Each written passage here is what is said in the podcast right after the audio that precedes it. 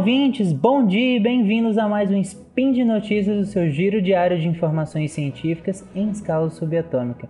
Meu nome é Tarek Fernandes e hoje, dia 10 Luna, não, não é do calendário lunar, é do calendário Decatrian, que ninguém usa. E quinta-feira, dia 18 de outubro de 2018, no historicamente consolidado calendário gregoriano, falaremos sobre medicina veterinária. E no programa de hoje, espécies primatas em risco. Notícias.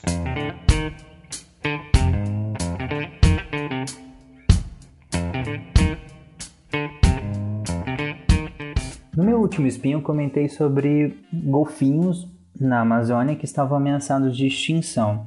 E hoje eu trago de novo um grupo de animais também ameaçados de extinção, já que aproximadamente 60% das espécies de primatas do mundo, e aí incluindo chimpanzés e orangotangos, correm o risco de extinção devido à redução de habitat né, causada pela expansão das fronteiras agrícolas e em menor escala pela exploração madeireira e em razão também da caça direta desses animais. E caso nada seja feito nas próximas décadas pelos governos locais e órgãos internacionais de modo geral, esses primatas, que em alguns casos já apresentam um declínio populacional bem grande, podem desaparecer até o fim do século.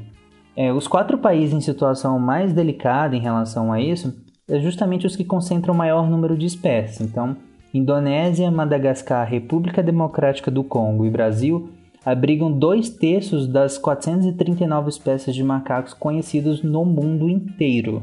O Brasil tem 102 espécies de primatas e dessas 39% estão ameaçadas de extinção. É um número bem alto, a gente parar em proporção. E no estudo que eu estou me baseando nesse SPIN, os pesquisadores analisaram dados da União Internacional para a Conservação da Natureza sobre o status de conservação das espécies de primatas no mundo e dados também da Global Forest Watch, que acompanha a expansão ou retração de florestas ao redor do mundo. Eles também usaram informações do Fundo das Nações Unidas para Agricultura e Alimentação sobre a dinâmica de expansão das fronteiras agrícolas e da Convenção sobre o Comércio Internacional de Espécies de Flora e Fauna Selvagens Ameaçadas de Extinção, os CITES.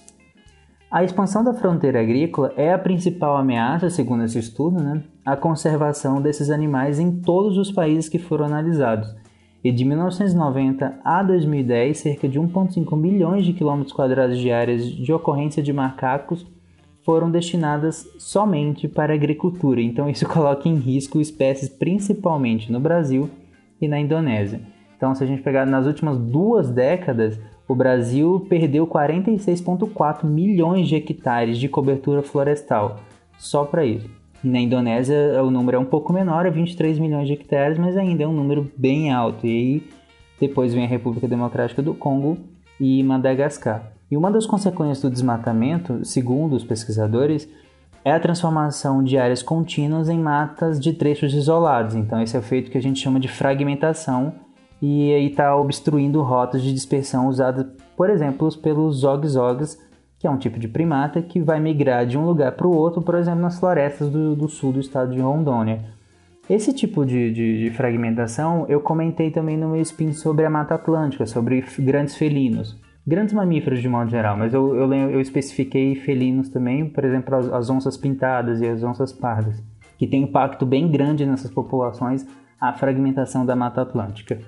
E os primatas, assim como os felinos que eu comentei lá também, e outros mamíferos que eu comentei naquele spin, eles têm uma, uma rede bem complexa de interações ecológicas nessas florestas tropicais, e eles atuam dispersando sementes de árvores grandes, predando alguns animais e também servindo de presa a, a outros animais. E então, com base nos dados levantados na pesquisa, os pesquisadores desenvolveram um modelo computacional capaz de gerar pro projeções sobre a expansão da fronteira agrícola. Então, eles usam um programa de computador para projetar isso para que tenha um real impacto disso nos próximos séculos. Então, até o final deste século, nos quatro países que foram analisados, o impacto que, que, que isso teria sobre as espécies de primatas é, nessas regiões é que é o objeto de estudo, né? E, e o cenário mais pessimista, dado esses dados, é baseado no atual ritmo de degradação ambiental é, desses países, estima que os habitats dos primatas encolherão 78% no Brasil.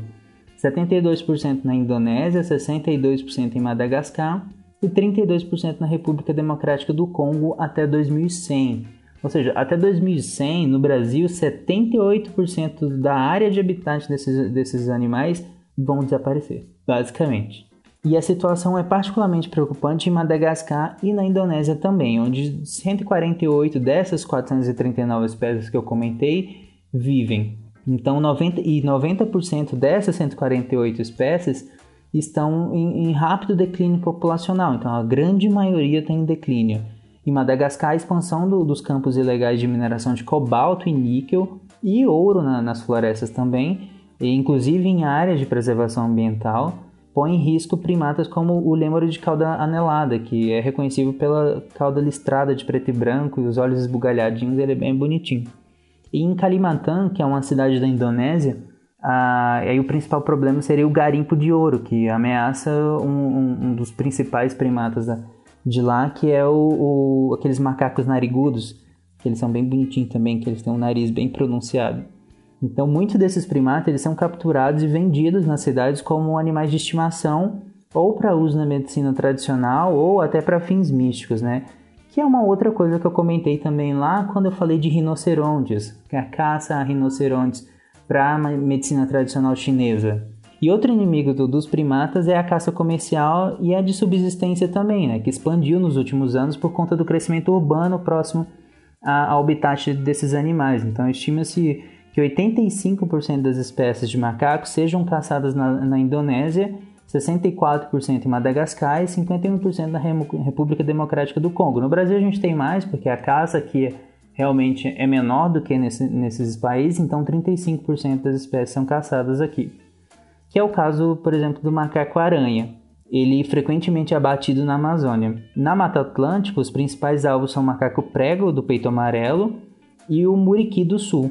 Já no, no, na República Democrática do Congo, a caça está dizimando principalmente os gorilas e os bonobos. E aqui eu deixo uma indicação de, uma, de um documentário muito bom no Netflix, então é facinho de acessar, chama Virunga. Ele vai mostrar a situação dos gorilas da montanha, né? E o esforço de algumas pessoas para preservar essas espécies, que, se eu não me engano, tem 300 espécimes no mundo. Eu posso estar enganado esse número, mas eu acredito que seja. E no, no documentário eles falam disso. E eu, a luta por preservar essa espécie de, diante de um caos político e de guerra civil e entre outros problemas.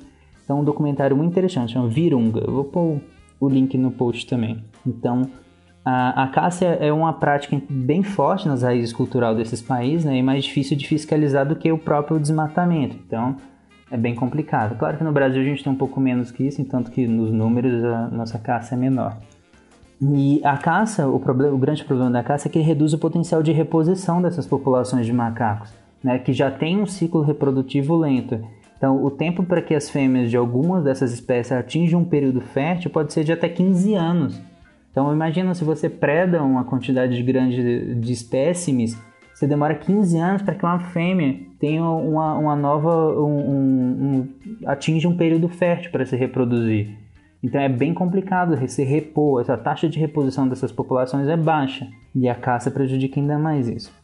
Além disso tudo, um grande problema que vem acontecendo, e aí no Brasil esse problema também é bem importante, que é a contaminação por doenças infecciosas que também favorece o declínio de algumas dessas espécies.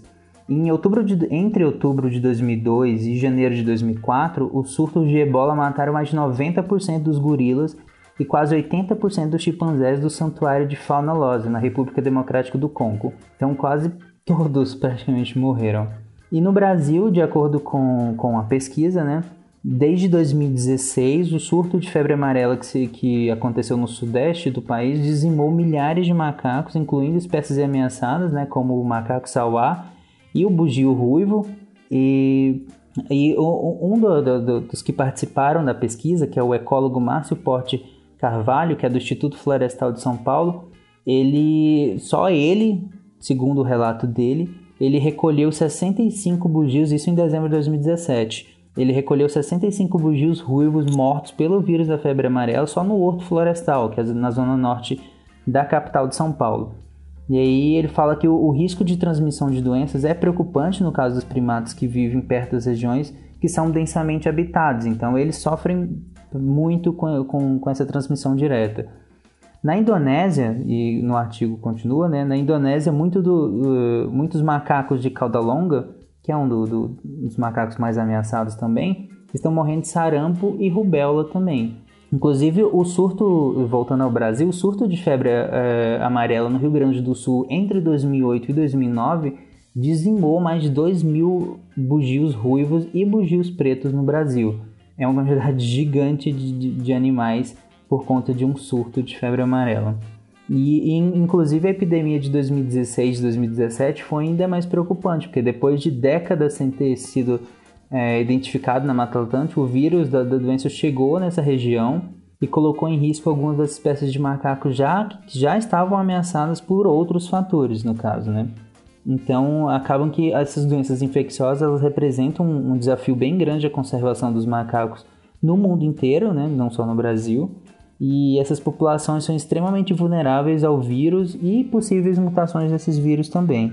Mesmo que, que a gente consiga desenvolver uma vacina que seja apropriada para esses animais, tem uma dificuldade na, na própria imunização é, das populações silvestres que seria um grande desafio, né? Para imunizar essas populações diretamente não é uma coisa fácil. É, todos os espécimes, para você gerar uma cobertura vacinal igual a gente gera na população humana ou mesmo na população de animais domésticos, né? É, em animais silvestres é bem complicado. Então, é, para concluir, o artigo fala em relação a propostas e uma das propostas seria né, a criação de mais áreas de proteção ambiental Hoje, apenas 17% das áreas de ocorrência de primatas, por exemplo, na Indonésia e 14% na República Democrática do Congo, estão dentro dessas áreas de proteção ambiental. No Brasil em Madagascar, esse número sobe para 38%, né?